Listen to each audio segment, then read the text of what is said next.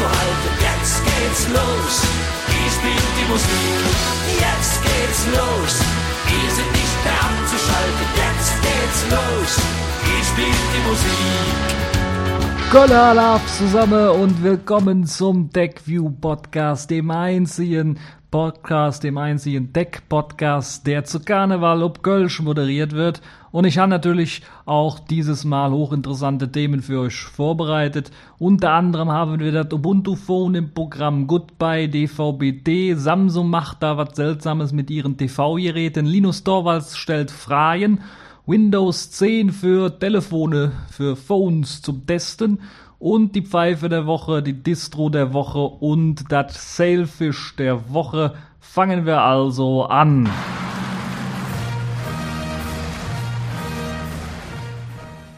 Fangen wir an mit dem allerersten Thema, nämlich Ubuntu Phones. Nachdem wir vor zwei Jahren so ein bisschen ja enttäuscht waren, weil irgendwie das Ubuntu Phone nicht fertig geworden ist, das Ubuntu Edge hier wird jetzt nun endlich wirklich in einem sogenannten Flash Sale das Ubuntu Phone BQ Aquaris E 4.5. Das ist, wie der Name schon sät, eine 4.5 Zoll Gerät. Das heißt, das ist nicht so groß und von den Hardware-Spezifikationen hält sich das auch so ein bisschen in Grenzen. Das heißt, wir haben da wirklich auch wieder so ein Gerät, das so in der Mittelklasse spielt. Das heißt, da haben wir dann zwar eine Quad-Core, aber eine MediaTek Quad-Core äh, mit 1, lasst mich nicht lügen, 5 Gigahertz, 1, irgendwas Gigahertz, also irgendwas mit Gigahertz da drinnen äh, und eine Mali 400 GPU. Und dieses 4,5 Zoll große Display hat auch nur eine Auflösung von 540 mal 960 Pixel. Das ergibt so eine Pixeldichte von etwa 240 ppi und einen internen Speicher, Arbeitsspeicher von 1 GB. 8 GB Flash-Speicher sind also für das System selber bereit und können natürlich mit einer MicroSD-Karte auf äh, bis zu 64 GB abgegradet werden können. Ja, das ist so. Ja, und äh, Flash Sales habe ich schon gesagt. Das heißt, äh, da gibt es so eine begrenzte Anzahl und das funktioniert so, dass ihr an einem Tag von einer begrenzten Uhrzeit ab 8 Uhr bis 18 Uhr oder sowas, also 10 Stunden ungefähr Zeit habt, dann dieses Ubuntu Phone, dieses Aquaris E45, äh, E4.5, dann euch einfach in euren Einkaufswagen in den virtuellen reinzuklicken und dann dort auf Kaufen zu klicken und das ganze Gerät für 170 Euro, also 169,90 Euro, um ganz genau zu sein, dann auch wirklich äh, zu kaufen. Das Problem an dem Ganzen ist, dass seit 10.20 Uhr, nicht mal zwei Stunden nach dem ersten Flash Sale, der stattgefunden hat am Mittwoch, dann schon äh, der Hinweis kam, dass das Produkt ausverkauft sei. Das heißt, da wurde irgendwie, waren da eine ganze Menge an Bestellungen, die da aufgetreten sind, so dass ihr dann nach zwei Stunden schon in der Röhre geguckt habt. Und äh, das hat anscheinend BQ und natürlich dann auch Ubuntu so ein bisschen überrascht oder Canonical so ein bisschen überrascht und da haben sie sich gedacht, okay, dann müssen wir halt irgendwie noch eine zweite Kampagne starten. Sie haben sie noch eine zweite ge gestartet, weil es da auch Probleme gab mit der Website und Überlastung und alles. Und äh, das war aber auch dann nach paar Minuten wieder dicht gemacht worden. Und es gibt jetzt natürlich Gerüchte, ob sie nicht entweder ein bisschen was zu wenig an Geräten angeboten haben und das in den Flash Sale nicht zu früh zu gemacht haben. Müssen wir mal schauen. Auf jeden Fall sieht es so aus, dass die Leute, die das Gerät jetzt bestellt haben, sowieso bis März warten müssen, bis es tatsächlich ausgeliefert wird. Das heißt, es gibt schon Vermutungen, dass bei dem nächsten Flash Sale eventuell das Gerät noch später kütt weil er erstmal produziert werden muss. Ja gut, was muss da produziert werden, denkt ihr euch? Dieses Aquaris E45 ist ja schon etwas länger auf dem Markt, allerdings mit Android. Ja gut, Android kennen wir, das hat so komische Knöpfe unten, das hat natürlich das Ubuntu Phone nicht und diese komischen Knöpfe, die müssen natürlich ausradiert werden, welche gemacht werden und äh, da muss ein extra Gehäuse drauf und äh, oder eine extra Glasscheibe vor und äh, das ist halt das, was halt irgendwie dann in Produktion gehen muss für das Ubuntu Phone. Deshalb dauert das ein bisschen was länger, bis das, denn auch wirklich ausgeliefert werden kann. Naja, ich bin ja mal gespannt, wie das dann aussehen wird, wie viel wirklich verkauft werden, weil äh, ich kann mir nicht vorstellen, dass sie innerhalb von den zwei Stunden mehr verkauft haben als äh, Jolla in äh, sechs Monaten. Das kann ich mir wirklich nicht vorstellen, obwohl ich mir vorstellen könnte, dass es so viel Interesse gibt insgesamt. Allerdings müssen wir mal schauen, wie es aussieht. Und äh, ja, da müssen wir mal gucken, wie das dann in Zukunft weiterläuft. Und äh, sicherlich werden dann in Zukunft weitere Flash-Sales kommen. Ich finde das Konzept von diesen Flash-Sales prinzipiell ja gar nicht schlecht. Bei Jolla hat man das so ähnlich gemacht, allerdings hat man bei Jolla so gesagt, okay, ihr habt hier Vorbestellungen. Das heißt, ihr könnt einfach mal bestellen und wir schauen dann, wie viele Bestellungen reinkommen und dann liefern wir sie einfach mal aus. Hier ist es genau andersrum. Sie haben einfach noch schon mal eine Charge produziert und sagen, jo, jetzt hier, Jungs, Mädels, ihr habt so und so viel Zeit und dann könnt ihr euch das bestellen. Das ist so ein bisschen, äh, ja, Kappes, würde ich sagen. Das ist äh, irgendwie, das funktioniert so nicht, würde ich mal sagen. Äh, das ist so ein bisschen äh, künstliche Verknappung und äh, das sorgt so ein bisschen für Unmut, würde ich mal behaupten. Naja, müssen wir mal schauen, wie sich das weiterentwickelt. Vielleicht haben sie aus ihren ersten Fehlern gelernt, schaffen sich etwas stärkere Server an, damit halt eben beim zweiten Flash Sale alles glatt geht. Ja, das ist halt eben das äh, Ubuntu Aquaris i4.5. Äh, ich habe gehört, ich habe da so munkeln hören, dass es da beim äh, Radio Dux äh, Februar-Ausgabe eventuell mehr Informationen zu gibt. Also wenn ihr da reinschauen wollt, reinhören wollt, da könnt ihr euch äh, auf jeden Fall informieren. Da wird jemand dabei sein, der da auch eventuell schon so ein Gerät in der Hand hat, als exklusiver Erster quasi. Und der wird euch dann darüber berichten, wie dann so mit diesem Ubuntu äh, Phone, dem allerersten, so aussieht. Ja, kommen wir zum nächsten Thema. Auch sehr interessantes Thema, nämlich Goodbye. Da sagen wir Goodbye Goodbye nämlich zu DVB-T. DVB-T ist ja erst vor, also gefühlt ein paar Jahren erst her, wo wir das eingeführt haben als Ersatz für unsere analoge äh, Radio und, äh, ne, Radio nicht TV-Empfang. Und äh, ja, das ist halt, sollte halt alles digital wunderbar funktionieren. Einfach eine Antenne zu Hause aufstellen und dann Fernseher anmachen und dann hast du 30 Kanäle, die du empfangen kannst, äh, teilweise regionale Kanäle, aber auch private Sender. Nur die private Sender, die haben sich irgendwie zurückgezogen im Laufe der Zeit, weil das irgendwie nicht lukrativ war für die. Und äh, natürlich lag das auch vor allen Dingen daran, weil sie nicht mit HD werben konnten, weil eben dieses DVB-T bei uns, äh, wir kennen natürlich unsere Pappnasen, unsere Politiker, die haben natürlich einfach nur so aufs grobe Wohl entschieden und haben nicht dran gedacht, dass äh, die HD äh, vor der Tür stand. Und da haben sie überhaupt nicht dran gedacht und so waren die Frequenzen so schmal, dass da einfach keine zig war dann noch weitere Frequenzen oder weitere Programme oder halt eben HD zur Verfügung zu stehen. Und das ist halt irgendwie ein bisschen blöd gewesen und deshalb wird jetzt irgendwie DVB-T, das alte DVB-T beerdigt. Das heißt, es gibt eine neue äh, von den Frequenzen im 700 MHz Bereich. Das soll vor allen Dingen für diese ganzen Handyanbieter, Provider und Carrier sehr interessant sein, die da versuchen, ihre Dienste weiterhin auszudehnen. DVB-T2 steht dann allerdings auch vor der Tür. Und das soll natürlich dann auch HD unterstützen und das ist schon beschlossene Sache und äh, ab 2017 soll dann DVB-T flächendeckend äh, erreichbar sein. Allerdings müsst ihr dann eure alten DVB-T-Hardware einfach wegwerfen, weil die könnt ihr nicht mehr gebrauchen, weil ihr braucht dann eine neue Setup-Box, damit ihr tatsächlich dann auch auf dem anderen, auf dem 694 bis 790, nee, 694 und 790 MHz Bereich dann auch DVB-T2 empfangen könnt, dann allerdings auch mit HD und das ist sicherlich auch sehr interessant. Andere Länder sind da schon weiter. Ich erinnere mich an Frankreich, die haben das so direkt eingeführt. Die haben direkt gesagt, okay, wenn wir DVB-T machen, dann machen wir das auch ordentlich, direkt mit HD. Und äh, da hat es dann direkt funktioniert. In Österreich sind sie auch bereits schon umgestiegen im Herbst 2014, also letztes Jahr. Und äh, da sind wir, glaube ich, auch bald auf einem guten Weg, dass das dann äh, ja, läuft dort. Ja, DVB-T-Receiver, DVB-T2-Receiver müssen dann auch oder sollen dann frühestens 2016 auf den Markt kommen.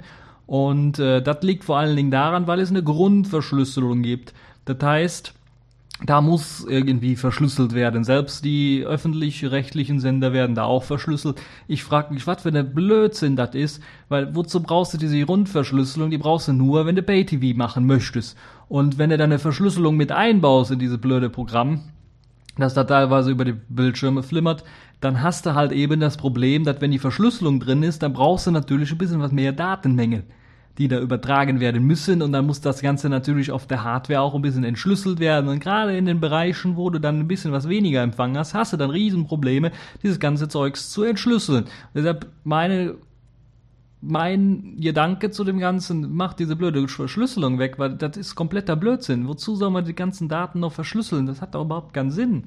Also, es ist, naja, was soll man dazu sagen? Das sind halt eben diese Politiker, die so, solche Entscheidungen hier treffen und äh, natürlich auch die Firmen, die sich dann irgendwie, ja, wahrscheinlich wollen sie da irgendwie verhindern, dass da irgendjemand auf ProSieben den allerneuesten Blockbuster irgendwie oder auf RTL oder wo der halt eben läuft, äh, dann abgreift und dann mit so einem USB-Stick oder sowas einfach aufzeichnen kann.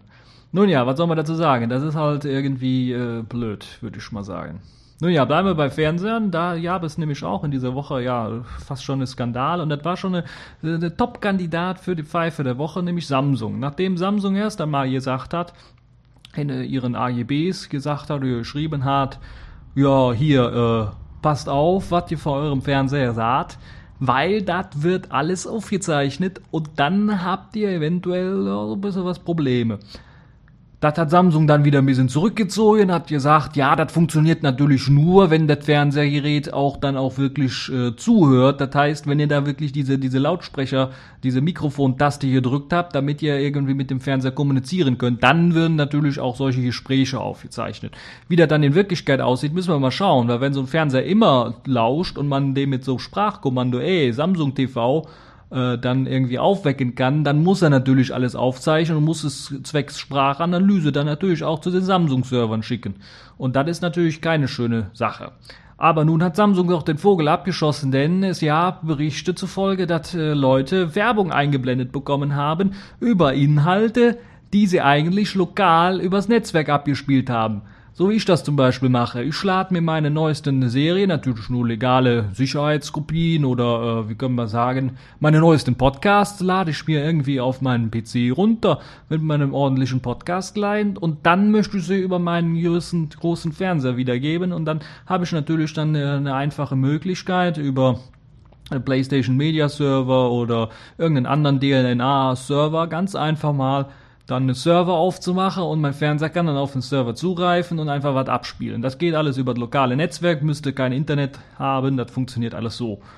Das Problem bei den Samsung TVs war, dass wenn ihr das so gemacht habt, dann kamen dann irgendwelche Werbeeinblendungen. Da kam dann oben links so eine Pop-up-Box, ja, wollen Sie hier nicht irgendwie eine Tafel Schokolade kaufen oder sowas. Ich habe ja sonst nichts gegen eine Tafel Schokolade, aber nicht, wenn ich mir gerade einen Film anschaue äh, und äh, oder eine Serie oder einen Podcast anschaue und das äh, das also das geht ja überhaupt nicht. Gab so ja äh, Beschwerden von Leuten, die haben das noch nicht mal übers Netzwerk gemacht, sondern die haben da einfach einen USB-Stick oder eine USB-Festplatte angeschlossen an einem Samsung-Gerät und haben versucht, was abzuspielen und dann kam dann irgendwie so blöde Werbung-Einblendung. Nun ja, Samsung hatte inzwischen dann äh, Bescheid gegeben, dass sie das äh, wieder ausschalten wollen, dass diese Drittinhalte eingeblendete Werbung auf Smart TV dann wieder ausschalten, äh, ausgeschaltet werden sollen. Und äh, dass das nur bei einigen Fällen in Australien bekannt gewesen wäre und ansonsten wäre das ein, ein Fehler gewesen und sie entschuldigen sich für all diese Unannehmlichkeiten. Das klingt so ein bisschen kleinlaut, genauso wie eben die Meldung davor, wo sie halt eben gesagt haben mit dem Mikrofon, nee, nee, nee, das haben wir standardmäßig ausgeschaltet, da müsst ihr erstmal draufdrücken. Also das ist so ein bisschen, äh, müssen wir mal schauen. Aber das ist, äh, ja, müssen wir wirklich mal gucken. Äh, auf hiesigen Geräten zumindest hat Heise bisher nichts gefunden.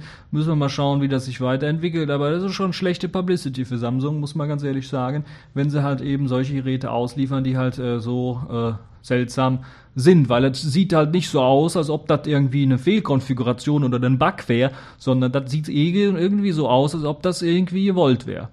Weil so eine Funktion, wenn da irgendwas kaputt wäre, dann würde man das sehen. Aber so ist das halt irgendwie, hat das so einen faden Beigeschmack. Ja, apropos faden Beigeschmack, kommen wir zu Linus Torvalds.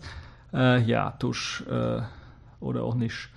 Äh, nun ja, Linus Torvalds, der hat jetzt, äh, das ist ungewöhnlich so ein bisschen, weil normalerweise kommuniziert der ja meistens, wenn es um den Linux-Kernel geht, über die Mailingliste. Nur wenn er sich manchmal aufregt oder so Fuck you Nvidia ruft oder irgendwie sowas, dann benutzt er auch Google Plus. Nun hat er irgendwie Google Plus genutzt, um eine Umfrage zu starten, weil wir jetzt schon bei Kernel Version 3.20 angelangt sind und der irgendwie nicht mit dem Zählen hinterherkommt, dass eventuell auf Version 4.0 umgestiegen werden soll. Und dann hat er tatsächlich ob äh, Google Plus dann eine Umfrage gestartet. Ich wusste gar nicht, dass das geht.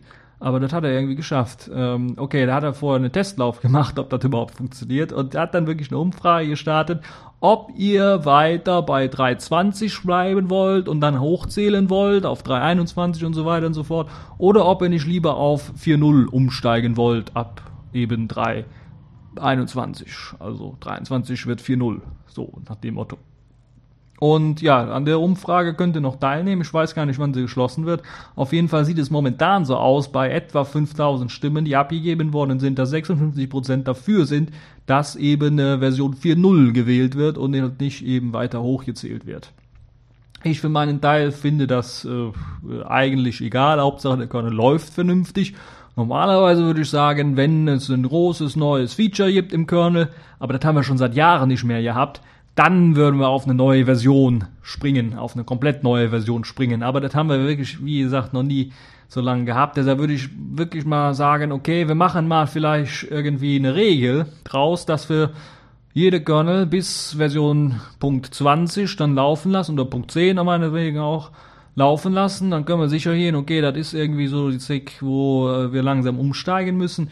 Und dann kommt halt die neueste, nächste Version. Das heißt, wir würden dann mit jetzt Version 4.0 dann bis 4.10 oder bis 4.20 gehen und dann würden wir sagen, ab da machen wir halt den nächsten Versionssprung auf 5.0. Nur ich würde mal sagen, wir müssten so eine Regel da reinkriegen, so dass das Ganze nicht so ein bisschen verwirrend ist für all die Leute, die da von außen drauf schauen. Für uns, die das einfach nur benutzen, ist das im Grunde genommen äh, scheißegal. Aber für die Leute, die von außen drauf schauen, könnte das so ein bisschen verwirrend sein. Auch Firmen, die dann so, ja, gucken wollen, was ist denn so gerade aktuell, macht das vielleicht Sinn, wenn wir da eine aktuelle Regel irgendwie reinbekommen, so dass das Ganze irgendwie ein bisschen die Regel da ist.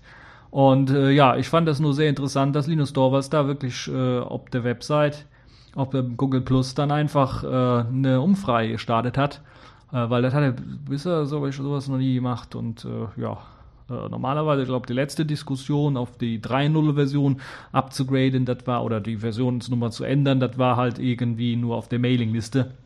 Es gibt auch schon 260 Kommentare dabei, dabei und äh, ja, das ist, äh, könnt ihr auch mitdiskutieren, wenn ihr wollt. Ich werde das Ganze natürlich auch verlinken. Da habt ihr dann die Möglichkeit, euch da reinzuschauen. Ja, kommen wir von dem Erfinder von Linux, kommen wir da direkt zu Microsoft und ihrem Windows. Denn dort gab es ja schon vor ein paar Wochen die Windows 10 Preview-Version für alle PCs im Grunde genommen. PCs, die es vertragen können natürlich. Und jetzt hier wird wirklich eine Preview-Version auch für Smartphones. Interessanterweise allerdings nur für, ja, sagen wir mal, ältere oder schwächere Modelle. Also die Lumia-Modelle 630, 635, 636, 638, 37 und 38. Warum haben die so viele Modelle und alle so komische Namen? Nun ja, äh, die neuen oder die Spitzenmodelle wie eben das 39 oder das 1520 die fehlen noch. Äh, und das mit der kuriosen Begründung, dass die Provider, die Carrier, die die Geräte ausliefern, die Partitionen für das Betriebssystem ein bisschen was zu klein gemacht haben und dann irgendwie das Upgrade nicht funktioniert.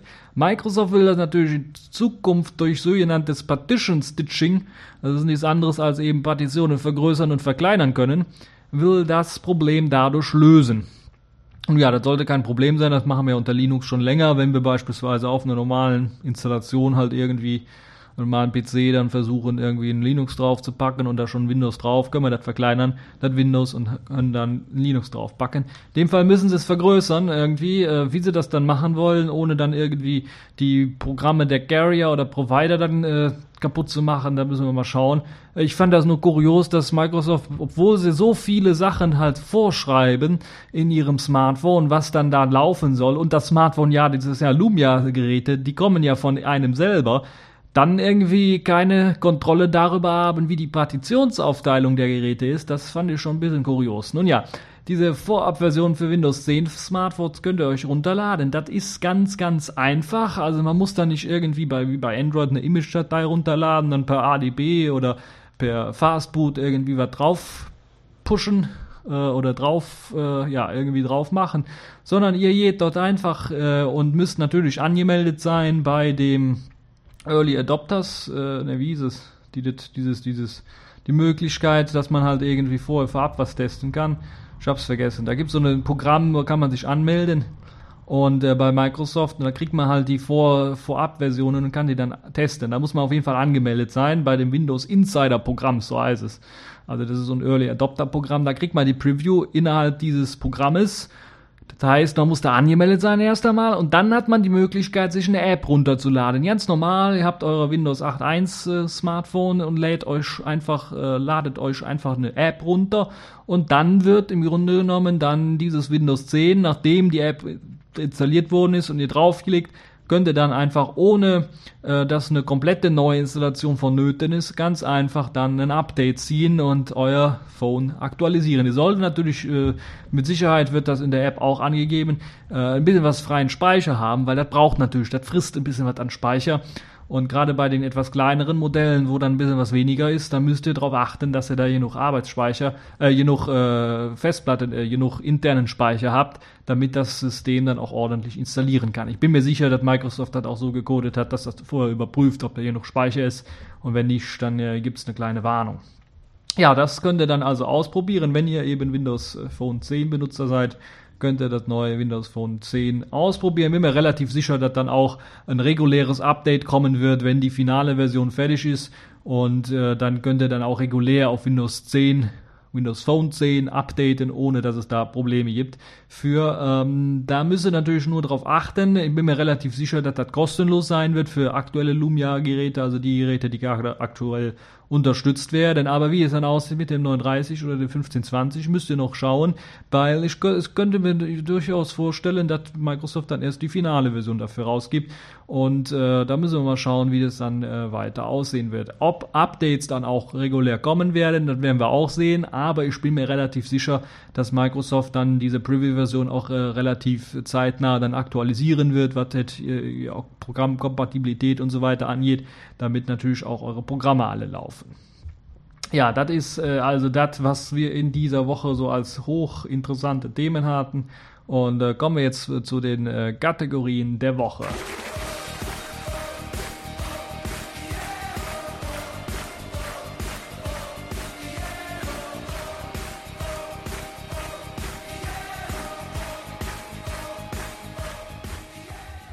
Und dann bleiben wir direkt bei Microsoft, weil Microsoft hat den Vogel abgeschossen und ist diesmal wieder die Pfeife der Woche gewesen.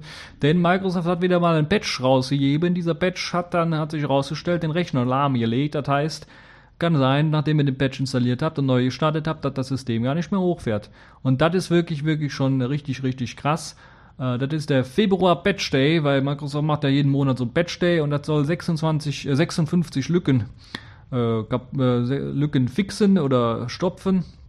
Und das beschert halt Windows-Nutzern auch neue Probleme. Und das ist halt immer ein bisschen was schlecht, wenn halt eben ein Patch rauskommt, der Probleme macht. Denn durch ein älteres Update, das nun automatisch verteilt wird, hängt der Rechner beim Installieren fest. Und das ist natürlich ein bisschen was blöd. Und wenn man dann neu startet, kann es sein, dass der Rechner flöten gegangen ist. Da kann man direkt neu alles neu aufsetzen oder versuchen im abgesicherten Modus da irgendwie was zu retten. Der Patch wurde äh, laut äh, den, äh, den, den Microsoft-Leuten dann natürlich äh, einen Tag später oder so dann auch direkt wieder korrigiert, erstmal zurückgezogen natürlich, dann wieder korrigiert und äh, soll dann halt wieder neu verteilt werden. Es gab aber dann wieder neue Probleme, denn der Patch, der dann den Patch patchen sollte für die Leute, die den Patch schon runtergeladen haben und Probleme hatten, aber nicht neu gestartet haben, der Patch hat dann auch wieder äh, ja Probleme bereitet, denn in dem Fall hat er bei einigen Windows-Versionen ganz einfach mal gesagt, okay, dieses Font-Rendering, dieses schöne smooth Clear-Type-Font oder wie es heißt, also das, ja, Clear-Type-Font, Subpixel-Rendering, Clear-Type-Font, das sind, äh, damit äh, die Schrift richtig rund aussieht und nicht pixelig, das hat einfach nach dem Update, also der Patch für den Patch, der den Patch patchen sollte, hat einfach dann irgendwie dieses Front-Rendering abgeschaltet und so habt ihr dann diesen Pixelsalat dann auf eurem Bildschirm. Und das ist natürlich auch wieder, äh, da habe ich mir direkt gedacht, okay, Microsoft hat diese Woche die, äh, die Krone verdient für die Five der Woche. Und äh, das glaube ich zu Recht, weil äh, Microsoft ist, glaube ich, die einzige Firma, die einen Patch rausgibt, die einen Patch patchen soll.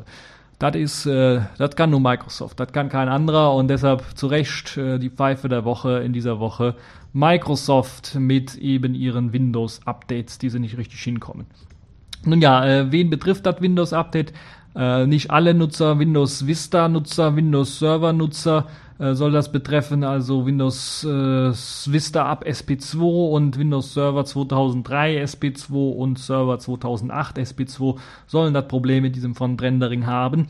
Alle anderen äh, werden wahrscheinlich das Problem nicht haben. Das Problem ist jetzt, dass aktuell noch kein Workaround bekannt ist, wie man halt irgendwie das wieder aktiviert bekommt. Und das ist natürlich ein bisschen ärgerlich dann für die Leute, die dann jetzt diesen Patch, der den Patch patchen soll. Also ich sage das so gern, der Patch, der den Patch patchen soll, äh, der äh, den, den, den da können sie nichts machen. Also wenn, da müssen sie auf einen neuen Patch von Microsoft warten, der den Patch patcht, der den Patch patch patchen sollte. Ihr habt es, glaube ich, verstanden, was ich meine. Nun ja, kommen wir zur Distro der Woche, also der kleine knallharte Schnitt direkt rüber zu Linux und da haben wir vielleicht eine Distro, die einem helfen könnte, dann solche Patches zu patchen und ja, und äh, solche Sachen zu machen. Kali Linux, äh, die ja, äh, einen werden es vielleicht noch kennen, das ist halt dieser Nachfolger der ja, Penetration Testing Linux Version, die jetzt in Version 1.1.0 erschienen ist. Und das hat einige neue Features hinzugekommen. Natürlich auch wieder einen neuen Kernel, extra gepatcht für natürlich diese ganzen Wireless Injection Hacks und Attacks. Äh, also Kernel 3.18, brandaktueller Kernel würde ich mal sagen. Und natürlich wird jetzt auch das Ganze auf dem neuen Debian Live Build 4X aufgebaut. Oder auf dem Live Build 4X, das von Debian stammt. Es gibt natürlich wieder besseren äh, WLAN-Support für die verschiedenen Karten, natürlich im Kernel und natürlich neueste Firmware und so weiter und so fort, was man alles braucht, wenn man halt irgendwie jemanden hacken möchte über WLAN, wenn man Wardriving betreiben möchte, dann kann man das mit eben Kali Linux auf jeden Fall machen, mit den aktuellsten Treibern hier und da. Das funktioniert. Auch Nvidia Optimus wird jetzt unterstützt. Das heißt, wenn ihr so eine zwei Grafikkarten drin habt, eine, die normale Desktop-Aufgaben machen soll und die andere, die für 3D-Spiele oder sowas zugänglich sein soll, dann gibt es jetzt Support dafür. Ihr müsst also nicht immer eine ausschalten, sondern könnt jetzt mit Nvidia Optimus, also mit der Kombination aus beidem, fahren. Das soll jetzt funktionieren. Es gibt VirtualBox, die ganzen Tools wurden aktualisiert, OpenVM-Tools, VMware-Tools und so weiter und so fort. Alles, was ihr für die Virtualisierung benötigt, ist also aktualisiert worden bei dem neuesten Kali Linux 1.1.0. Und natürlich gibt es noch weitere Bugfixes und weitere Problemchen, die behoben worden sind. Und natürlich auch neue, äh, neues Artwork, also da kriegt ihr dann neuen Bildschirmhintergrund und äh, einen neuen äh, Boot Splash. Und natürlich äh, verlinke ich auch das Release Announcement zusammen mit dem ausführlichen Changelog, wo ihr dann auch wirklich die ganzen Bugfixes sehen könnt, eine ellenlange Liste von dem, was alles gefixt worden ist. Und äh, ja, schön, dass es, äh, dass es Leute gibt, die noch weiter an diesem System arbeiten. Wenn ihr noch eine ältere, ältere Kali Linux Version habt und die so ja installiert habt irgendwie oder in der virtuellen Maschine betreibt, könnt ihr ganz einfach natürlich, wie es unter Debian gewohnt seid, mit Upget Update, Upget Dist Upgrade das Ganze aktualisieren ohne große Probleme. Ja, ich kann euch nur empfehlen, wenn ihr irgendwie mal Netzwerkanalyse betreiben wollt, könnt ihr Kali Linux ausprobieren. Das hat wirklich alle Tools mit an Bord und unterstützt auch alles. Auch immer die neuesten WLAN-Treiber, auch interessant. Ich hatte zum Beispiel letztens, kann er mal so ein bisschen was verraten, musste ich da so irgendwie einen VPN einrichten, damit ich über einen indischen Server irgendwie auf einen App Store zugreifen kon konnte, könnte, konnte. Also irgendwie muss ich darauf zugreifen. Und ihr könnt euch das selber denken, was ich damit meine. Äh, könnte für die nächste TechView Podcast Folge sehr interessant sein äh, sich da mal ein bisschen was Gedanke zuzumachen. Also so ein kleiner, kleiner Spinks auf die nächste Folge ist das Ganze auch schon. Und äh, da macht es natürlich ordentlich Sinn, dass ihr die neuesten Treiber habt für eure äh, WLAN-Karten, damit ihr dann auch wirklich sowas wie einen Access Point aufmachen könnt, weil das wird nicht von jedem Treiber richtig unterstützt, gerade von den älteren nicht. Und da müsst ihr, da hat Mikali äh, unter die, äh, unter die äh, Hand gegriffen, über die, unter die Arme gegriffen und mir geholfen im Grunde genommen, dann, äh, dann auch äh, eine Möglichkeit, einen Access Point aufzumachen, so dass ich dann äh, meine Internetverbindung die per VPN da, weil das Gerät selber kein VPN kann, womit ich das Original machen wollte, dann äh, getunnelt über Indien dann ich auf einen Store zugreifen konnte. Nun ja, mehr dazu dann in der nächsten äh, TechView Podcast Folge. Aber wir sind noch nicht am eng. Nee, es gibt nämlich noch eine Sailfish der Woche und dort habe ich was Interessantes rausgesucht, rausgesucht und zwar Sailtris nennt sich Stadt und wie könnte es anders sein, ist, äh, ihr kennt es schon am Namen, ist einfach eine Tetris-Klon für Sailfish. Durch in den Design von Sailfish OS gemacht und äh, mit äh, hochinteressanten, ähm, äh, ja, hochinteressanter Grafik, würde ich mal fast behaupten. Und äh, ihr könnt natürlich dann da richtig leveln. Ich bin, glaube ich, nur bis zu Level 2 gekommen dann habe ich mich irgendwie verklickt oder sowas. Ist ja ein bisschen mit dem Touchscreen ein bisschen was ungewohnt, das zu spielen. Wenn man es auf dem Gameboy damals gezockt hat, dann ging das noch, aber am Touchscreen, da müssen wir ein bisschen was schon überlegen und dann wird ja auch immer, immer schneller. Das, das, die Steinchen kommen immer schneller runter. Und dann hat man vielleicht da hier und da Probleme. Auf jeden Fall hat man da die Möglichkeit, dann auch äh, ja, äh, Sachen einzustellen mit. Und äh, sehr schöne Sache. Version 02 ist schon draußen äh, etwa 18 Kilobyte groß. Das sind so Programmgrößen für so, so ein Spiel. Das ist wirklich schön. Herrlich. Könnt ihr euch anschauen. Ist ein sehr interessantes Spiel. Gerade wenn man ab und zu in der Bahn irgendwie sitzt oder irgendwo warten muss. Äh, eine Partie Tetris kann nie schaden, würde ich sagen. Das Einzige, was, was fehlt, und da muss ich ganz ehrlich sagen, vielleicht kriegen sie das noch hin, ist dieser Sound im Hintergrund. Also diese Ding, Dinge, Ding, Dinge, Ding, Dinge, Ding, Dinge, Ding, Ding, Ding, Ding, Ding, Ding, Ding. Das fehlt so ein bisschen. Äh, das äh, ich, aber man kann natürlich dank Multitasking bei Selfish OS natürlich diesen Sound runterladen, im Hintergrund im Dauerloop abspielen und dann das Spiel im Vordergrund spielen. Das funktioniert auch. Also das kann man so auch machen, wenn man das richtige Tetris-Feeling bekommen möchte. Auf jeden Fall ist ein sehr interessantes Spiel. Sailtris kann ich euch nur ans Herz legen, das mal auszuprobieren. Gibt es äh, bei Open Repos, also im Warehouse zu bekommen für Just Yolla. Ansonsten oder für andere Selfish OS Geräte, da gibt es auch andere. Ansonsten äh, bin ich mir gar nicht sicher, ob es das auch schon im Yola Store gibt. Habe ich gar nicht nachgeschaut, muss ich ganz ehrlich sagen. Ich schaue lieber im Open Repos nach, weil das ist dann auch eben das, das nicht nur auf Yola-Geräten funktioniert, sondern eben dann auch mit hoher Wahrscheinlichkeit dann auf anderen Geräten funktioniert, wo eben der Yola Store nicht funktioniert oder wo er nicht eingerichtet ist, standardmäßig. Da könnt ihr das Ganze dann auch runterladen und ausprobieren. So, das war's für diese TechView Podcast Folge, die karnevalistische TechView Podcast Folge. Ich hoffe, es hat euch gefallen. Ihr hattet Spaß dran, ihr hattet was gelernt. Ein bisschen was vielleicht auch gelernt von der Kölschen Spruch. Ähm, für die Leute, die nichts gelernt, gelernt haben, die vielleicht äh, nichts verstanden haben. Ähm, ja, ich kann euch nur vertrösten. Nächste Folge geht's dann äh, ob Deutsch weiter und auf Hochdeutsch weiter. Da könnt ihr dann äh, auch wieder was verstanden. Ähm, das war's für diese Folge und bis zur nächsten Folge.